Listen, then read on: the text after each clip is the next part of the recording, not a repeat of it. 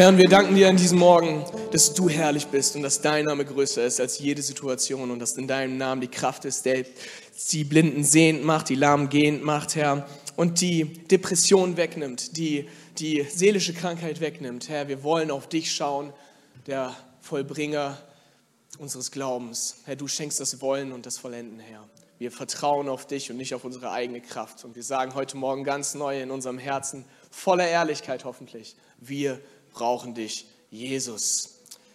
Und ganz Langenfeld sagt, Amen, Amen, Amen, Amen. Ja, ob ich meinem Lehrer heute was beibringen kann, weiß ich nicht. Aber ich hoffe, dass der Heilige Geist heute an unseren Herzen etwas tut und nicht irgendwie Tommy oder irgendwelche Worte. Richtig cool, auch bekannte Sichter zu sehen. Hey, schön, Hammer, richtig cool. Hey, und auch cool, dass du daheim eingeschaltet hast.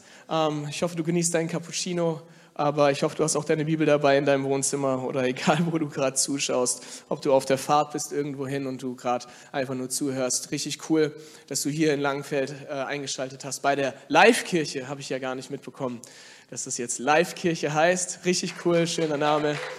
Ähm, ja, ich komme gerade eigentlich relativ frisch äh, von euren Teens. Äh, ich war im äh, Adventure Center die Tage und richtig coole Kinder habt ihr. Hammer.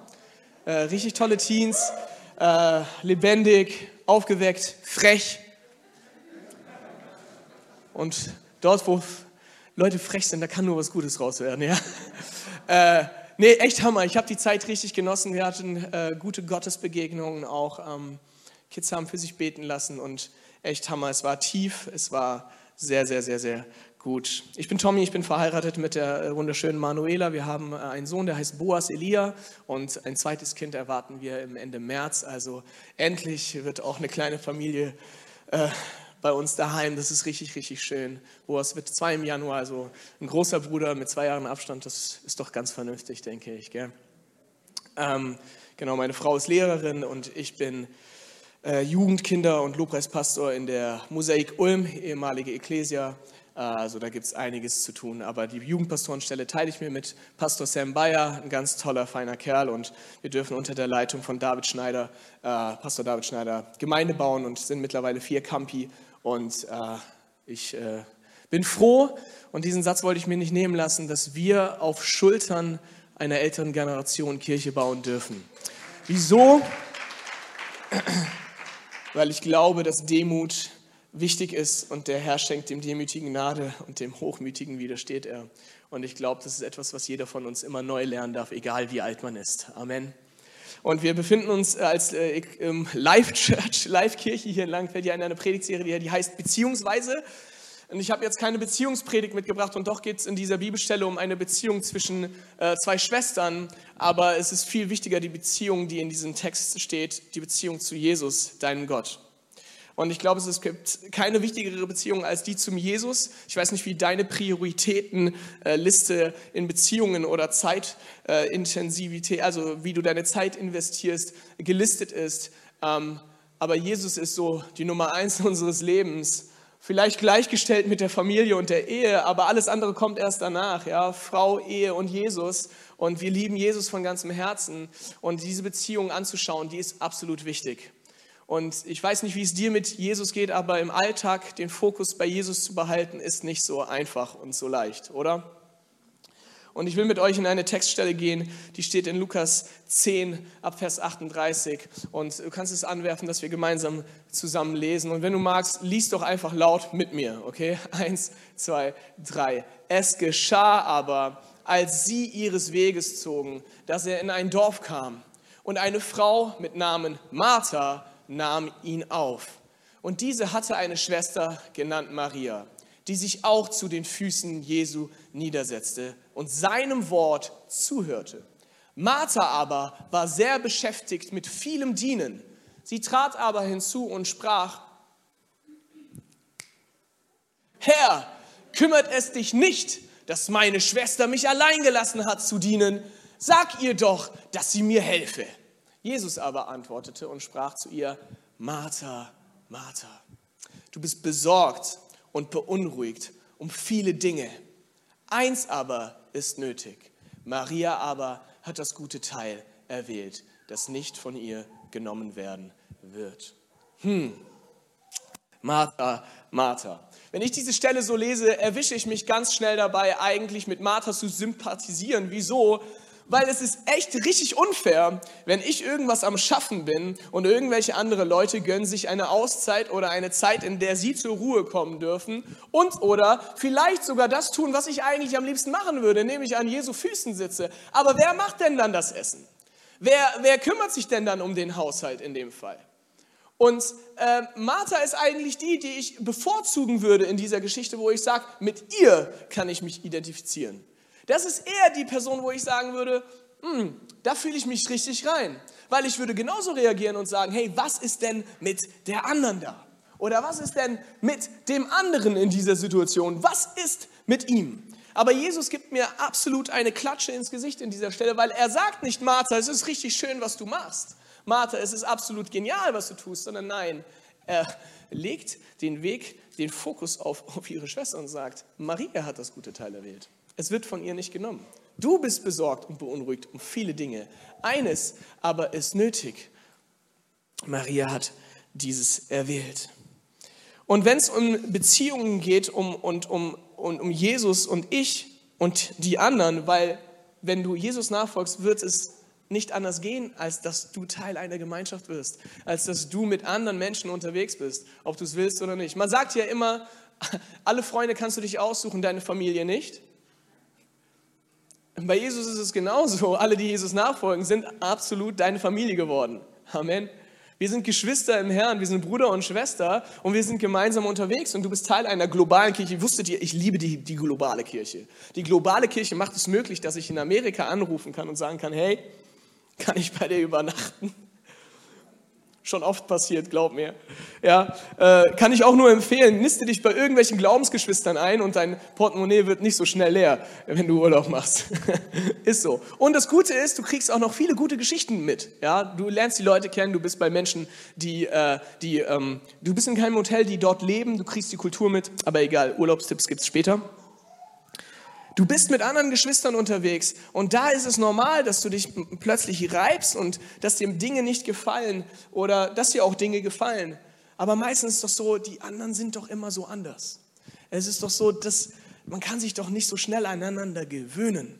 Aber in Gottes Reich, weißt du, ist es total egal, wo du herkommst, was für eine Herkunft du hast ähm, welchen sozialen Stand du hast, ob du reich oder arm bist, ob du dick, dünn, groß, schlank, was auch immer, klein, ist es total egal. Wenn du Jesus nachfolgst, kommst du in eine Familie hinein, wo Unterschiede plötzlich keine Rolle mehr spielen, weil wir haben eine Gemeinsamkeit, nämlich Jesus Christus.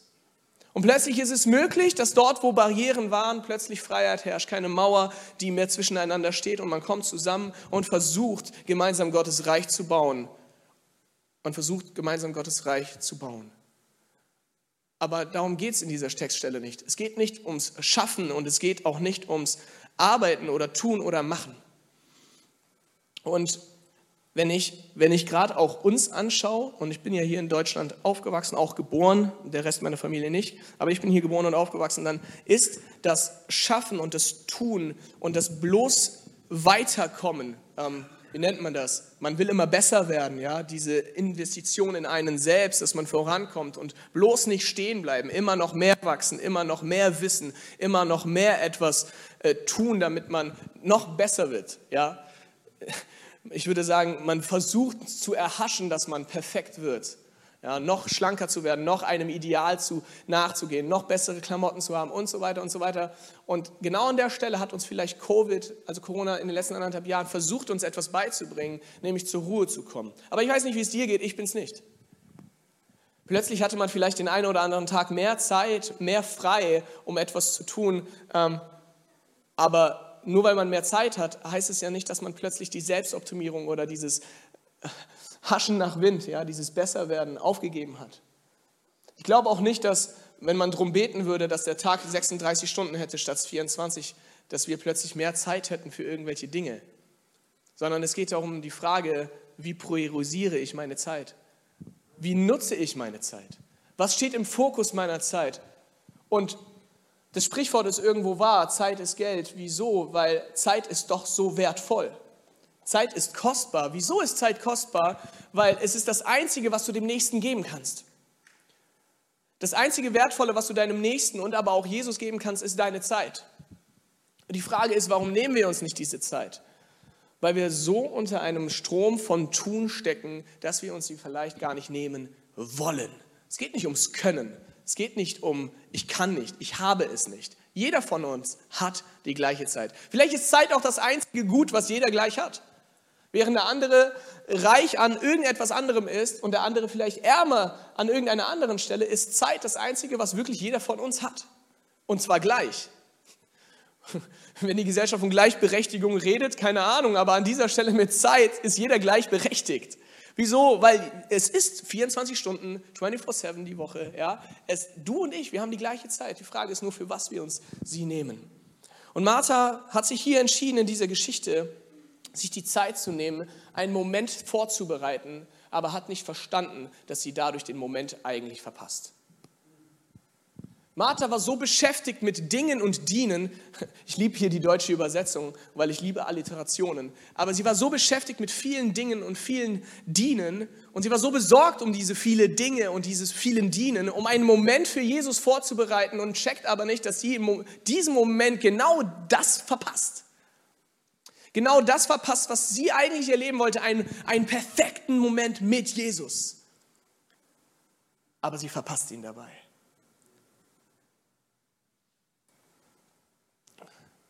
Und wenn es um diese zwei Schwestern geht, vielleicht ist so der erste Punkt, den wir aufrufen wollen, von dem wir was lernen wollen, ist, wenn du beim Dienen und beschäftigt mit Dingen bist, aus einem guten Herzen. Und das ist doch das, was Martha tut. Sie tut es ja nicht, weil, weil sich dazu gezwungen fühlt oder so. Sie tut es, weil sie denkt, sie macht das Richtige in diesem Augenblick. Sie macht das Richtige in diesem Augenblick. Und es ist vielleicht auch gar nicht falsch und ich will dir gar nicht sagen, hör auf, irgendwie Gott zu dienen oder sowas. Ja, darum geht es mir nicht, darum geht es nicht. Aber es geht um den Punkt, dass Martha an dieser Stelle eine Charakterschwäche aufzeigt, warum das, was sie tut, in dem Moment wirklich nicht unbedingt wichtig und richtig war. Wieso? Weil Vergleich verdirbt anstatt sich ganz Jesus hinzugeben und zu sagen, ich tue das Jesus für dich allein. Ich tue das für dich, um dich zu ehren, geht sie hin und verschiebt ihren Fokus weg von Jesus auf die andere Person. Und in dem Moment vergleicht sie sich. Und Vergleich verdirbt. Vergleich verdirbt immer. Oh, der eine kann das so viel besser als ich, würde so gerne so sein wie er. Und Instagram und TikTok und keine Ahnung, was diese ganzen Social Media Apps, ihr benutzt wahrscheinlich eher Facebook, gell? Äh, ist dazu prädestiniert, ist dazu prädestiniert, dass, dass man sich vergleicht. Und es ist eine Krankheit die, die sich heute und in den letzten Jahren wahrscheinlich absolut breit gemacht hat, aber die es vielleicht schon immer früher schon gab, aber nicht durch die ganzen Medien und etc. Äh, ist es so prägnant geworden, dass es so einfach geworden ist, sich zu vergleichen. Was trägt der andere? Was darf ich tragen, damit ich angenommen werde? Was kann ich tun, damit ich plötzlich in den Mittelpunkt komme? Und da passiert etwas, was gar nicht passieren darf. Jesus aus dem Mittelpunkt rauszunehmen und sich selber in den Mittelpunkt zu stellen. Weil dann passiert es, wie es in Römer 1, 2 und 3 auch heißt, dann wird der Mensch plötzlich verwirrt, weil die Hauptsache bleibt nicht mehr die Hauptsache und das, was ich selber will, drückt in den Vordergrund. Und die Frage ist aber nicht, was will ich, sondern was will Jesus? Und Vergleich verdirbt. Vergleich verdirbt. Warum verdirbt gleich und warum hat Martha, äh, Martha hier das Falsche getan? Weil sie geht nicht zu Jesus und sagt, hey, guck mal, was ich vorbereitet habe, das ist nur für dich allein und für deine Jünger, das habe ich für dich gemacht. Ja, sie könnte sich auch einfach hingehen und einfach ihre Rolle haben und sagen, ey, ich habe das gemacht. Ich habe das sehr gerne gemacht. Ich habe das nicht gemacht, weil ich mich dazu gezwungen gefühlt habe. Nein, ich habe das super gerne gemacht, Jesus, weil es ist für dich, nicht für mich, nicht für meine Schwester, nicht für mein Haus. Wo ist eigentlich der Bruder? Wo sind eigentlich die Eltern? Aber ähm, ich mache das nicht für uns, ich mache das für dich allein. Und das ist meine Gabe. Hier, das gebe ich dir. Ich gebe alles, was ich getan habe, für dich allein. Das hätte sie ja machen können. Sie hätte es anbetend machen können. Aber sie geht in den Raum und sie ärgert sich. Vielleicht gab es ja auch so, wie in den modernen Wohnungen heute, so ein Guckloch aus der Küche herein, ins Wohnzimmer rein. Ja, kann ja sein. Und sie guckt immer und die denkt so, diese blöde Maria. Oh, wieso ist die jetzt? Übrigens, Maria macht etwas, was sie hätte eigentlich gar nicht tun dürfen. Sie hätte eigentlich tatsächlich ja bei Martha sein müssen, ähm, war es aber nicht. Und, und eigentlich auch nicht in diesem Raum, weil die Räume damals in der Kultur waren ja aufgeteilt in Hauptraum mit den Männern und Nebenraum mit den Frauen. Die hätte gar nicht da sein dürfen. Gott sei Dank ist das ja heute anders, ja. Äh, aber sie hätte da gar nicht rein dürfen. Aber ihr war es so wichtig, bei Jesus zu sein, dass sie alle alle, kulturellen Dinge beiseite gelegt hat und sagt, ey, mir sind die Sachen egal. Selbst wenn ich mich in diesem Moment vielleicht sogar strafbar mache. Sowieso, ich, ich stelle mir auch vor, wenn die Nachbarn an dem Haus vorbeigehen und irgendwie reingucken und sich denken, okay, Martha, Maria, warum laden die Jesus ein? Was ist eigentlich mit dem Jesus los? Und jetzt sind die auch noch in demselben Raum. Das ist aber nicht ganz koscher, was sie da machen. Und Maria ist da und sagt, mir ist es egal. Martha hat ihren Job und sie geht aber rein und sagt nicht, Jesus, das ist für dich. Ich mache das nur für dich, sondern sie geht hin und sagt, Und wisst ihr, was das Witzige ist? Ich finde es ja auch interessant, wenn ich mich mit meinen Brüdern früher gestritten habe, dann haben wir uns gestritten. Der, der zu Mama oder zu Papa gegangen wäre, der hätte nochmal einen drauf bekommen extra, weil das sind ja die Petzen. Aber was Martha da macht, ist ja doppelt Katastrophe. Sie streitet sich nicht mal mit Maria, so wie es vielleicht sogar gesünder wäre. Warum? Weil wenn du ein Problem mit deinem Bruder oder deiner Schwester hast, dann geh zu ihm und klärt das erstmal unter vier Augen. Und wenn es dann nicht klärbar ist, holt euch ja jemanden dazu. Aber es heißt nicht, geh hin zu Jesus und mit den Jüngern 13 und sprich zu ihnen über Maria. Das ist ja komplett Banane. Das ist voll unfair. Aber Martha, und das ist genau das Problem an dieser Geschichte, sie geht hin und sagt, Herr, kümmert es dich denn nicht, dass meine Schwester mich allein gelassen hat? Hm? Dass sie mich allein gelassen hat zu dienen, Jesus? Kümmert dich das denn nicht? Sag du ihr, dass sie mir helfen soll. Martha, du hast einen eigenen Mund und das ist deine Schwester. Sag's ihr doch selbst. Aber nein, sie geht zu Jesus. Aber statt Jesus anzubeten und mit ihren Sachen, die sie für ihn vorbereitet hat, ihm zu bringen, geht sie und lässt alles da in der Küche anbrennen oder was auch immer und geht zu Jesus und beschwert sich über den Nächsten. Wow, kenne ich so gut. Kenne ich so gut. Die Beschwerde über den Nächsten. Oder? Kennst du auch? Wenn wir zu Gott kommen und noch schlimmer, wenn wir nicht zu Gott gehen, wo es bei ihm bleibt, gehen wir zu den anderen. Und da saßen zwölf Jünger, die haben das auch gehört. Was ist mit der Maria? Was ist denn bloß mit der? Leute, das ist keine gesunde Kirche. So funktioniert Gottes Reich nicht. Weil dort, wo Vergleich verdirbt, verderben wir weiter. Weil wenn wir uns vergleichen, behalten wir uns meistens nicht für uns, sondern gehen zu dem anderen und sagen, hey, was ist mit dem? Da gibt es übrigens in der Bibel noch eine andere Geschichte, die genau das gleiche zeigt. Jesus und seine zwölf Jünger. Und ich glaube, es ist Petrus, der zu Jesus geht und sagt, hey Jesus, wir haben ja jetzt uns ein bisschen unterhalten, ne? aber sag mal, was ist denn mit dem da? Was passiert mit dem? Also du hast zu mir gesagt, ich werde, ja, das, ich bin der Stein, auf den du dein Haus bauen wirst. Ich bin Petrus, gell? Aber was ist denn mit dem? Und weißt du, was Jesus zu ihm sagt? Was geht dich das an? Folge du mir nach. Und ich glaube, wenn es um Beziehungen geht, auch gerade Beziehungen in der Kirche und Gottes Reich, ja, und du bist Teil einer lokalen Kirche und ich liebe die lokale Kirche, weil sie ist die Hoffnung unserer Stadt hier in Langenfeld, ja. So viele andere Kirchen auch und Gott soll die anderen Kirchen auch segnen, ja. Weil diese Kirche hat nicht genug Raum für die ganze Stadt, ja. Aber wenn du Teil einer lokalen Kirche bist, vergleich dich nicht. Und Jesus möchte dir heute, glaube ich, zusprechen und sagen, hey, was geht dich das an? Folge du mir nach. So die Frage ist, folgst du Jesus nach? Folgst du Jesus nach? Weil so wie wir es in diesem einen Lied eben gesungen haben, bei ihm zählt jeder einzeln. Er ist ein für alle Mal für alle gestorben, aber doch der alle ist jeder Einzelne. Folgst du Jesus nach? Liebst du Jesus? Liebst du Jesus von ganzem Herzen? Und da geht es nicht darum, dass du, was diese Thematik angeht, deinen Nächsten anschaust und sagst, hey, was ist eigentlich mit dem? Was macht der eigentlich? Sondern da guckt Jesus und sagst, was geht dich das an? Wenn es um die Beziehung zu mir geht, schau du, ob du mit mir eine Beziehung lebst. Wie verbringst du deine Zeit? Wie verbringst du deine Zeit?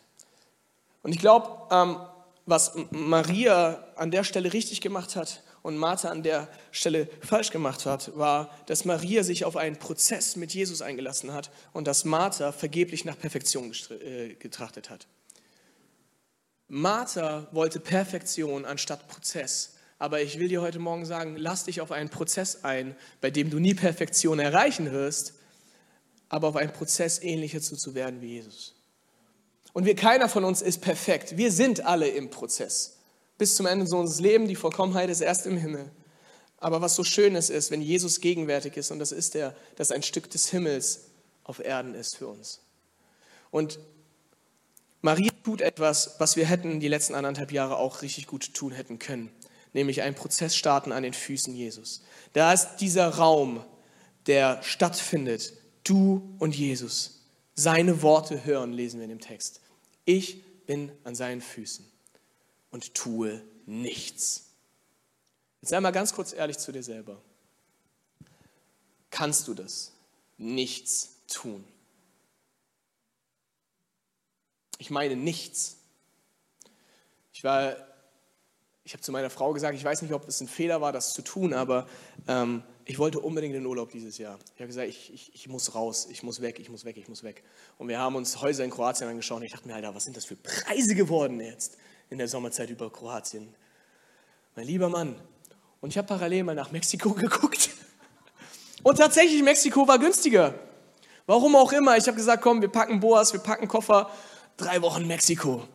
Und ich habe äh, auf meiner Kindle-App, auf dem iPad Bücher gekauft, etc., um einfach viel dabei zu haben, um was zu tun. Ne? Und mich verfolgt aber seit Januar, um ehrlich zu sein, diese Geschichte. Ich und ein Freund von mir, wir sind momentan genau in so einem Prozess, wo wir sagen, hey, können wir das im Alltag Zeit einräumen, wo es nur um mich und Jesus geht und wo ich für Jesus da bin. Nicht er für mich, Nein, wo ich für Jesus da bin, können wir das. Nichts tun. Und ich bin im Urlaub und ich dachte, komm, ich kann richtig relaxen. Ich habe tatsächlich fünf Bücher gelesen in drei Wochen, weil ich es gar nicht schaffe, mich einfach mal hinzusetzen und nichts zu tun.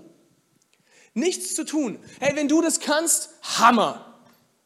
Aber ich glaube, die wenigsten von uns können das wirklich. Sich hinsetzen, nichts zu tun und zu sagen, Jesus, hier bin ich. Warum können wir das nicht? Weil ich glaube, dass dieser Moment, wo wir einfach nur für Jesus da sind, plötzlich sich in unserem Innern etwas öffnet, das du und ich gar nicht mögen. Wo plötzlich zum Vorschein kommt, was unser Herzenswunsch, unsere Begierden, unsere Gedanken eigentlich wollen. Und ich meine, Jesus kennt die so oder so, aber wir sind deswegen so mit vielem Dingen und mit vielem Dienen besorgt und beschäftigt. Wieso? Weil wenn wir das plötzlich lassen, kommt zum Vorschein, was wir wirklich denken und wollen, wer wir wirklich sind. Und meistens gefällt einem dieses innere Ich nicht, weil wir doch gar nicht so cool sind, doch gar nicht so toll sind. Und unser inneres Ich zum Vorschein bringt, was eigentlich wirklich da drin ist. Jesus hat gesagt, es ist nicht unrein, was von oben reinkommt, sondern es ist das Unrein, was von innen herauskommt. Und wenn wir uns auch den Kontext dieser Lukas-Stelle, äh, Kapitel 10, anschauen, dann sehen wir in den Versen davor, dass Jesus äh, wieder in so einer Diskussion ist mit einem frommen Mann und der fromme Mann äh, ähm, fragt ihn, was denn das Wichtigste ist. Und Jesus stellt ihm die Gegenfrage, ja, weißt du es denn nicht? Ähm, das Doppelgebot der Liebe. Und dann sagt er, ja, genau, liebe Gott von deinem ganzen Herzen, von ganzem Verstand, mit ganzer Seele und liebe deinen Nächsten wie dich, wie dich selbst. Und dann fragt der fromme Mann Jesus, ja, aber wer ist denn mein Nächster?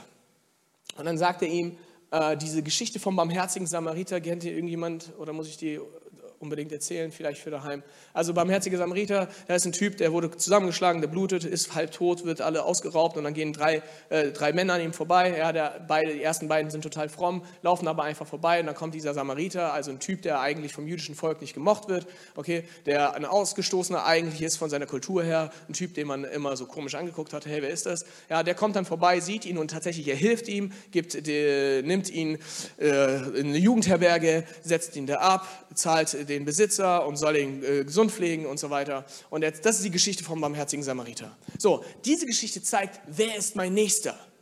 Also liebe deinen Nächsten. Aber die Geschichte beantwortet gar nicht die Frage danach, wie liebe ich Gott und wie liebe ich mich selbst. Jesus, warum beantwortest du diese Frage nicht?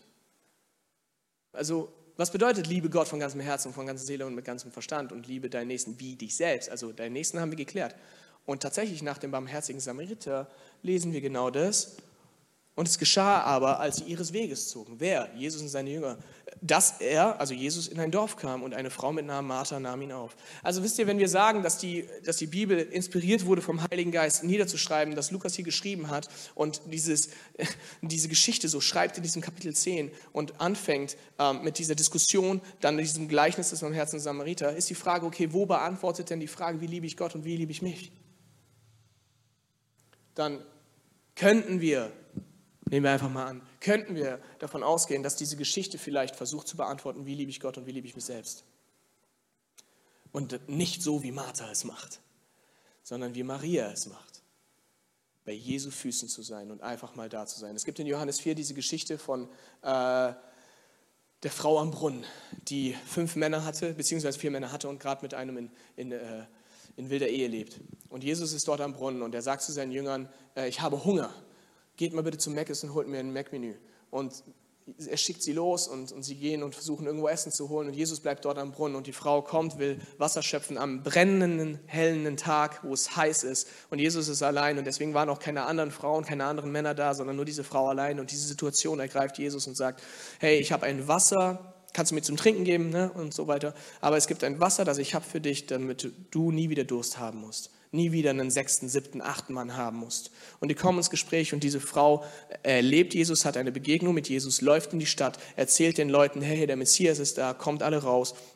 Sie kommen alle raus, sind gerade am Laufen. Die, die Jünger kommen, kommen zuerst an und sagen, hey, hier ist ein Mac-Menü. Und Jesus sagt, ich habe keinen Hunger mehr. Warum? Warum hat Jesus keinen Hunger mehr? Wieso ist jetzt Jesus plötzlich satt? Hey, wieso haben wir Geld ausgegeben für ein Mac-Menü, das du nicht mehr essen möchtest? Dann sagt er, ich habe eine Speise, die ihr nicht kennt. Ich habe gerade gespeist. Diese Frau hat mir ihre Zeit gegeben, hat mir zugehört und hatte eine Begegnung mit mir. Und das hat mich gefüttert. Jesus sehnt sich nach dir. Wusstest du das? Jesus ist kein Gott, der irgendwie weit weg ist, unreal oder irgendwo was macht, was, was, was gar nichts mit dir zu tun hat. Nein, Jesus ist sowas um, umfassend, allgegenwärtig, allwissend, mächtig. Er ist großartig. Kennt ihr irgendwelche Wörter, die versuchen zu beschreiben, wie Jesus ist? Er ist gegenwärtig für jeden Einzelnen. Also er ist, er ist absolut präsent, nur für dich und für den anderen. Gleichzeitig. Er ist ewig. Und dieser Jesus geht hin und sagt, ich will Zeit mit dir. Nein, nein, ich sehne mich nach Zeit mit dir allein.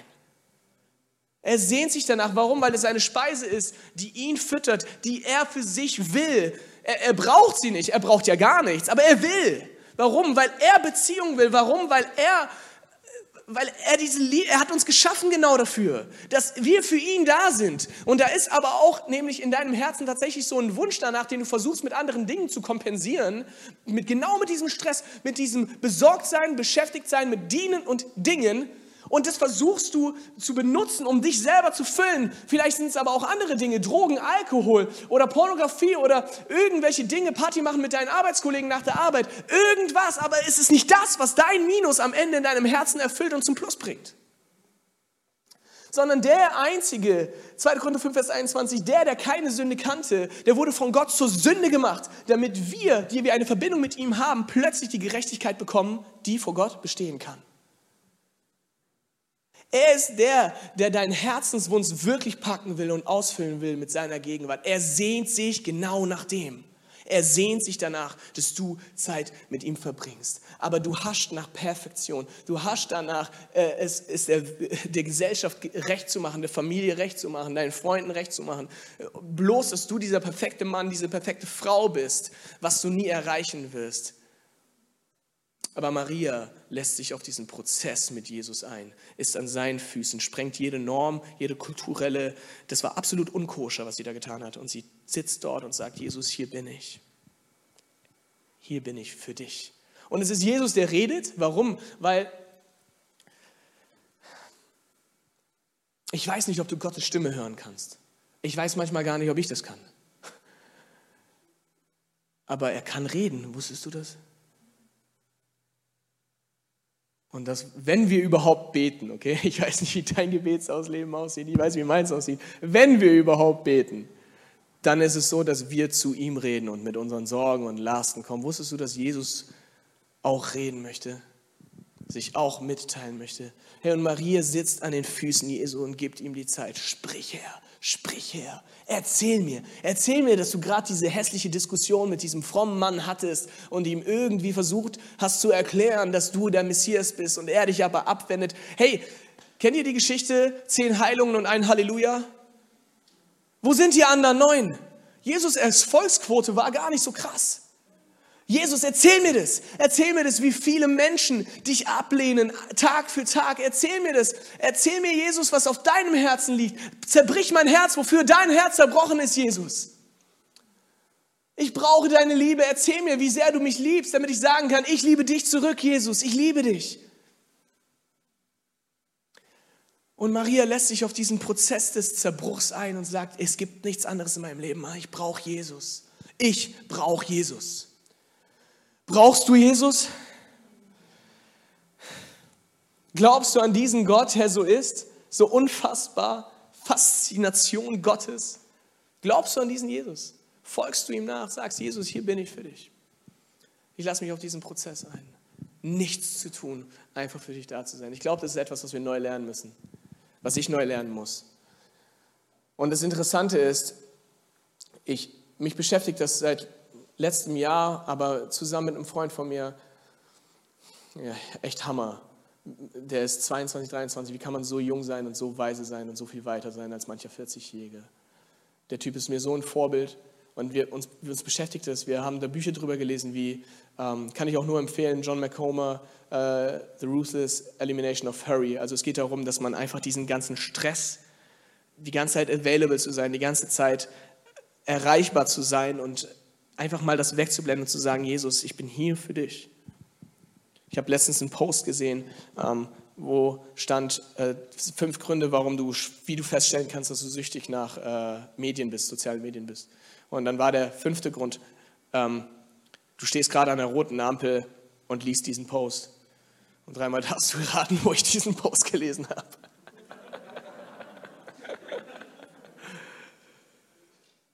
ja? So ist es. Können wir einfach mal nichts tun. Ich lade dich ein, dich auf diesen Prozess einzulassen, zu sagen, Jesus, hier bin ich, arbeite du an mir. Man nennt es auch zur emotionalen Reife kommen. Ja? Wer nur fromm tut, aber nicht emotional reif ist, der hat was mit der Nachfolge Gottes falsch verstanden. Gott will einen Charakter bilden, dich emotional reif machen, dich, dich stark machen im Geist. Aber wie werden wir stark im Geist? Nicht, wenn wir das 50. Buch gelesen haben, nicht, wenn wir die Bibel zum zehnten Mal durchgelesen haben. Und bitte liest die Bibel, darum geht es mir nicht. Aber nein, es ist ein Werk des Heiligen Geistes an dir. Gibst du Jesus genau diesen Raum, das zu tun zu sagen, Jesus, hier bin ich, ich tue nichts. Meine Gedanken. Das ist gar nicht so einfach. Ich glaube, das ist überhaupt nicht einfach. Und ich glaube auch, dass es in diesem Raum keinen gibt, der das kann. Du kannst nachher zu mir kommen, dann lass ich, kannst du für mich beten. Ja, nicht andersrum. Hey, sie ließ sich auf den Prozess ein. Und was sie Martha auch nicht gemacht hat, war zu verstehen, dass sie sich hingeben soll, anstatt den Aufgaben nachzugehen. Das habe ich eben schon ein bisschen erwähnt. Sie ist nicht hingegangen und hat das alles genommen und gesagt, Jesus, das ist meine Anbetung für dich. Sondern sie hat den Fokus verschoben von Jesus weg auf ihre Schwester und hat sich verglichen und wurde neidisch und hat sich aufgeregt. Aber wir sollen nicht unseren Aufgaben nachgeben, sondern wir sollen uns hingeben. Es ist die Hingabe zu Gott, anstatt einer Aufgabe nachzugehen. Aber ich löse das Ganze direkt auf. Hingabe ist Aufgabe. Sondern nicht eine Aufgabe, die du tun sollst, sondern aufgeben. Hingeben ist aufgeben. In Philippa 4, Vers 6 und 7 steht, seid um nichts besorgt. Was hat Martha gemacht? Sie hat sich Sorgen gemacht. Sie hat sich besorgt und beschäftigt um vieles Dienen und viele Dinge, aber hat das eine nicht ergriffen. In Philippa 4, 6, 7 steht, seid um nichts besorgt, sondern in allem lasset durch Gebet und Flehen mit Danksagung, also Gebet, Gebet, Gebet, eure Anliegen vor Gott kund werden und der Friede Gottes, der allen Verstand übersteigt, wird eure Herzen bewahren in Jesus Christus. Leute, ich trachte nach Frieden. Ich wünsche mir inneren Frieden. Ich wünsche mir innere Ruhe für mein Leben, weil aus diesem Frieden, aus dieser Ruhe ist eine Kraft des Heiligen Geistes da, die den Nächsten wundern wird, was ist mit dieser Person denn los? Plötzlich hast du Zeit ohne Ende. Hoffentlich. Nein, Zeit haben wir alle. Nehmen wir sie uns für die richtigen und wichtigen Dinge. Der Friede Gottes. Ist hier jemand, der heute Morgen sagt, ich habe keinen inneren Frieden, aber ich wünsche ihn mir? Gib auf. Gib auf. In der Friedenspolitik sagt man, dass es zwei Möglichkeiten gibt, wenn sich zwei Staaten bekriegen. Entweder der eine kapituliert, es wird ein, äh, äh, ein Vertrag ausgehandelt, mit dem beide zufrieden sind, und oder die eine Weltmacht nimmt, übernimmt die andere Weltmacht. So, ja? Aber was die meisten von uns tun, ist, wenn es um Frieden geht, wir versuchen ihn sie selbst zu erarbeiten. Wir gehen auf Angriff. Ich kann es schon. Ich packe es. Ich schaffe es. Ich werde mir die Ruhepausen einhalten. Ich werde in den Urlaub gehen und im Urlaub werde ich das machen, was mir Spaß macht und ich werde mit innerem Frieden und innerer Ruhe wieder zurückkommen. Die meisten werden es nicht tun. Wieso? Weil wenn wir auf Angriff schalten und nicht auf Aufgabe, dann heißt es, wir schaffen das nur. Aber Gebet soll nicht die letzte Lösung für inneren Frieden sein, äh, die letzte Option sein, sondern immer die erste Lösung für inneren Frieden. Paulus sagt, ihr seid um nichts besorgt, sondern im Gebet, Flehen und Danksagung eure Anliegen vor Gott bringen und er wird euch inneren Frieden schenken. Gebet ist aufgeben. Gott, ich kann nicht, du kannst alles. Gott, ich kann nicht, du kannst alles. Schenk mir diesen inneren Frieden. Das ist übrigens auch der Grund, warum ich im Lobpreis versuche, mich oft hinzuknien und meine Hände zu heben. Wieso? Dieses Hände heben. Worüber halten wir unsere Hände? Über unseren Kopf. Und wusstest du, dass Kapitulation von diesem Wort kaputt kommt, von dem Lateinischen? Ich kapituliere Gott vor dir.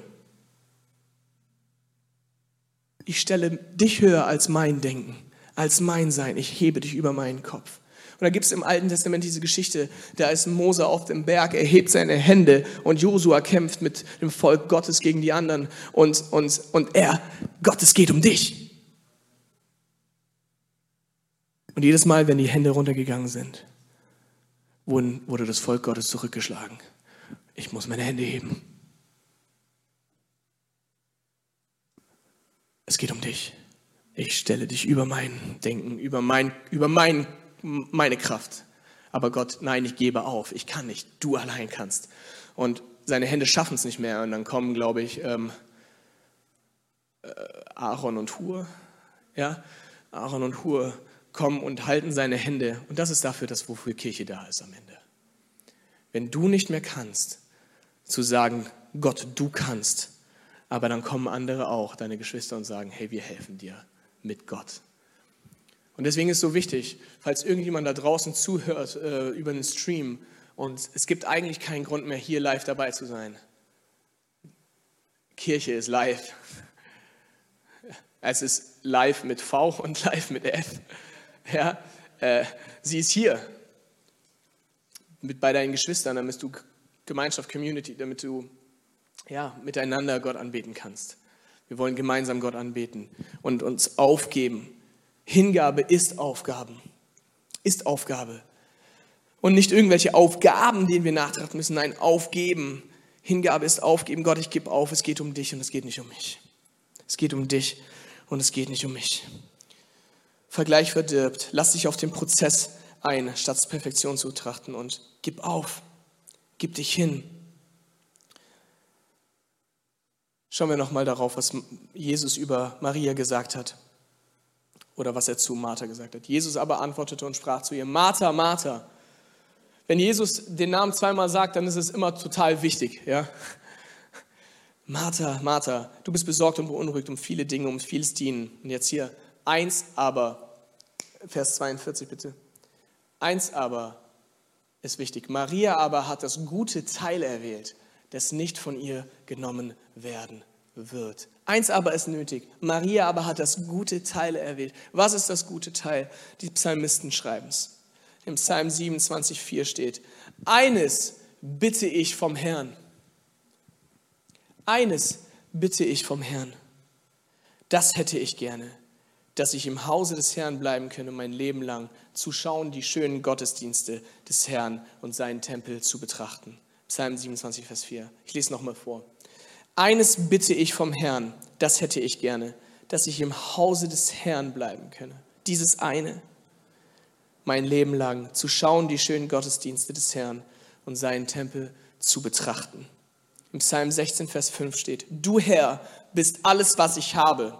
Du gibst mir, was ich zum Leben brauche. In deiner Hand liegt meine Zukunft. Ich darf ein wunderbares Erbe, ein gutes Teil, ein wunderbares Erbe von dir empfangen. Ja, das, was du mir zuteilst, gefällt mir. Ich möchte auch einer anderen Übersetzung nochmal lesen. Der Herr ist der Anteil meines Erbes und mein Becher. Du bist es, der mein Los festlegt. Die Messschnüre sind mir gefallen auf fruchtbares Land. Ja, mein Erbteil gefällt mir. Eines bitte ich vom Herrn. Psalm 27, Vers 4 bitte nochmal. Eines bitte ich vom Herrn. Nur dieses eine. Ich brauche nichts anderes. Nichts ist notwendig. Nur er ist notwendig. Eines bitte ich vom Herrn. Das hätte ich gerne. Dass ich im Hause des Herrn bleiben könne, mein Leben lang zu schauen, die schönen Gottesdienste des Herrn und seinen Tempel zu betrachten. Seine Gegenwart zu betrachten. Der Ort, wo er ist. Gott sei Dank ist seine Gegenwart nicht mehr abhängig von einem Haus, sondern seine Gegenwart ist dort, wo du hineintrittst. Wusstest du, dass du ein Priester Gottes bist, ein König Gottes und eine Königin und eine Priesterin, dass dort, wo sie eintritt, die Gegenwart Gottes herrschen soll? Bist du das? Bin ich das?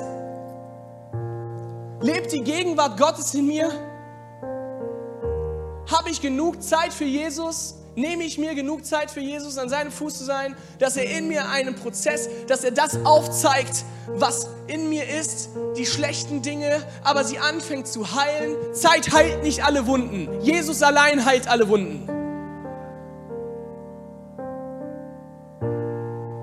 Jetzt habe ich in, ein Fettnäpfchen getreten, weil die Zeit mit Jesus heilt alle Wunden.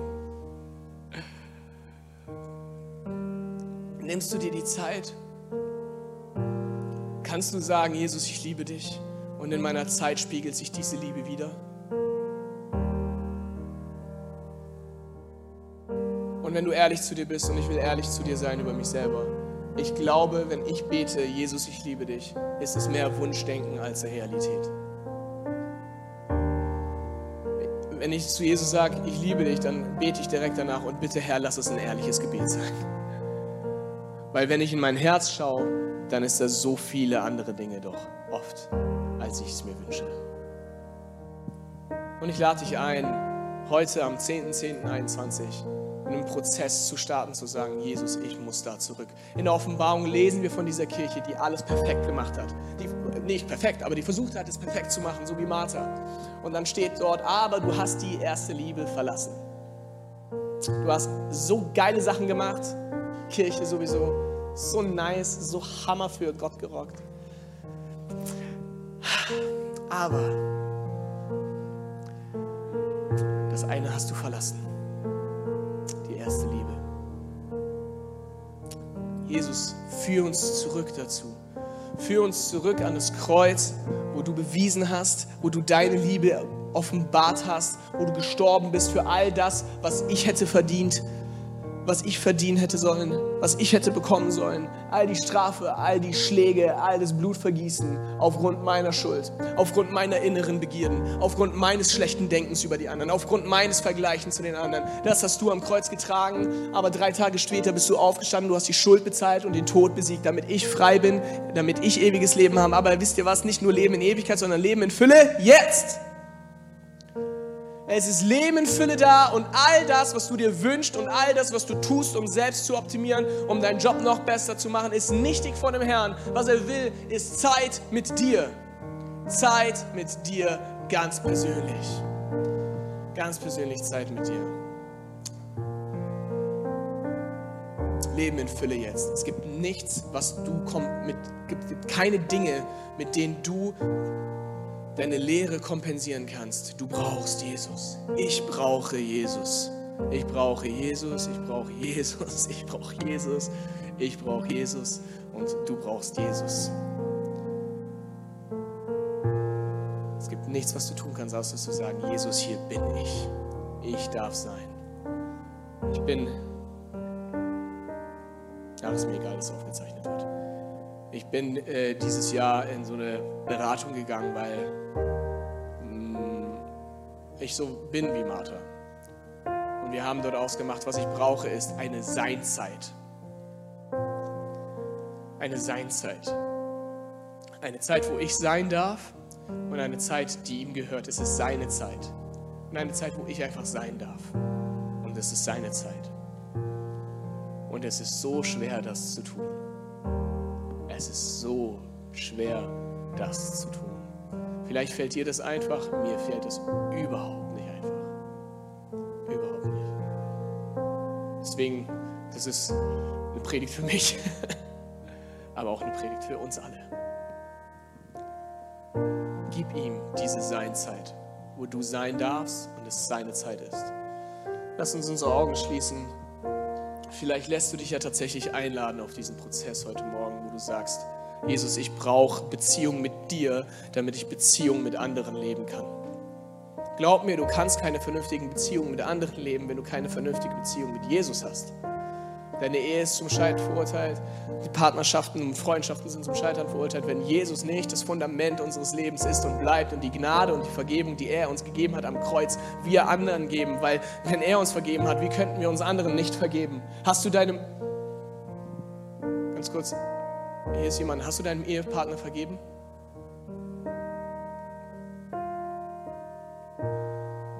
Vielleicht auch jemand, der gerade zuschaut. Hast du deinem Ehepartner vergeben? Tu es. Warum? Weil Jesus hat dir alles vergeben.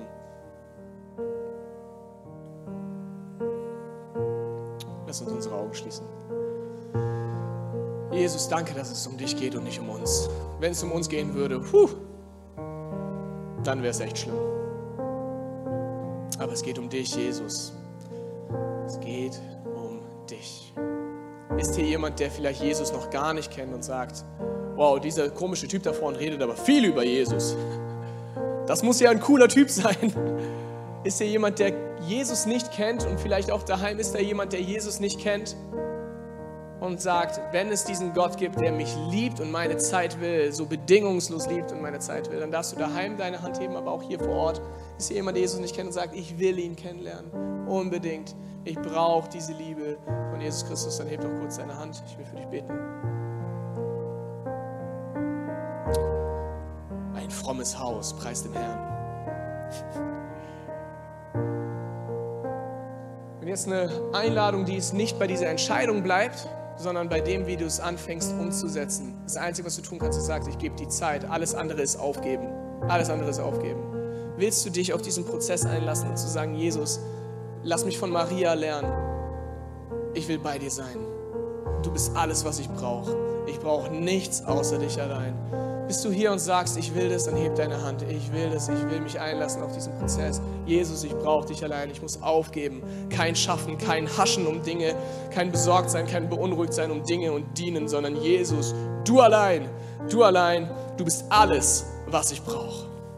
Und ich gebe dir meine Zeit. Und es bleibt nicht bei dieser Entscheidung, sondern es bleibt bei dem Prozess. Keiner ist perfekt. Wir sind alle im Prozess. Der Herr segne dich damit. Heiliger Geist, du nimmst jetzt diesen Raum ein und jeden Raum daheim ein. In Jesu Namen. Wir bitten dich, Heiliger Geist. Beginne diesen Prozess. Segne diese Entscheidung. Und mach nicht, dass es nicht bei der Entscheidung bleibt, sondern bei dem, bei dem Hineingehen in Jesus. Ich brauche dich.